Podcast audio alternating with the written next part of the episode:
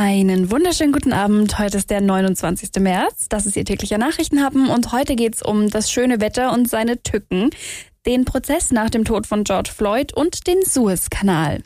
Der Nachrichtenhappen mit Lara von Dohlen. Die Fahrradsaison hat wieder angefangen und sorgt gleich mal für ein paar Kinderunglücke. Dramatisch war es für zwei Mädchen, eins am Bodensee und eins in Laubheim. Die elfjährige Radfahrerin am Bodensee ist am Straßenrand Rad gefahren und wurde von einem Bus überholt. Der hat aber nicht genug Abstand gehalten und das Mädchen dann gestreift. Das Kind ist dann umgefallen und hat sich dann einen Bruch im Knie zugezogen. Gegen den Busfahrer wird jetzt wegen gefährlicher Körperverletzung ermittelt. Eine Sechsjährige in Laubheim hat allein einen Unfall gebaut, dafür aber gleich einen richtig schweren. Sie ist ohne Helm mit ihrem Fahrrad die Treppe runtergefahren und schwer gestürzt. Sie kam mit den schweren Verletzungen ins Krankenhaus.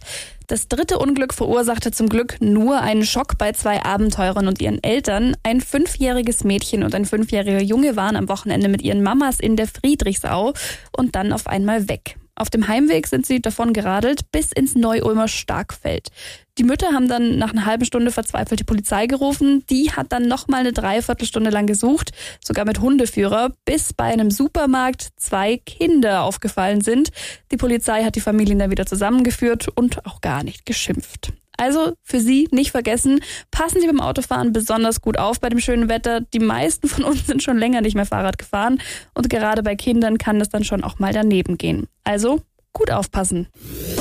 Der Nachrichtenhappen. Was wurde eigentlich aus? George Floyd. Ziemlich genau ein Jahr ist der Afroamerikaner George Floyd jetzt schon tot, nachdem ein Polizist acht Minuten auf seinem Hals gekniet hatte. Gegen diesen Polizisten wurde heute das Verfahren eröffnet. Vorgeworfen wird ihm Mord zweiten Grades, also die vorsätzliche Tötung, aber ohne Heimtücke.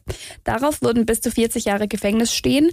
Sollte er dem Mord ersten Grades oder Totschlag schuldig gesprochen werden, dann drohen ihm 10 bis 25 Jahre Haft. Der Polizist selbst plädiert auf nicht schuldig. Der Prozess wird live übertragen und wird wohl ziemlich lange dauern. Das Hauptverfahren rund einen Monat. Die Fälle der drei anderen Ex-Polizisten, die beteiligt waren, werden im August verhandelt. Falls Sie sich jetzt fragen, eine Verhandlung gab es schon. Ja, das stimmt, den zivilrechtlichen Prozess zwischen der Stadt und den Hinterbliebenen. Der hat auf den strafrechtlichen Prozess aber keinen Einfluss. Die Stadt Minneapolis und die Familie von George Floyd hatten sich auf eine Vergleichszahlung von 27 Millionen Dollar geeinigt. Der Nachrichtenhappen.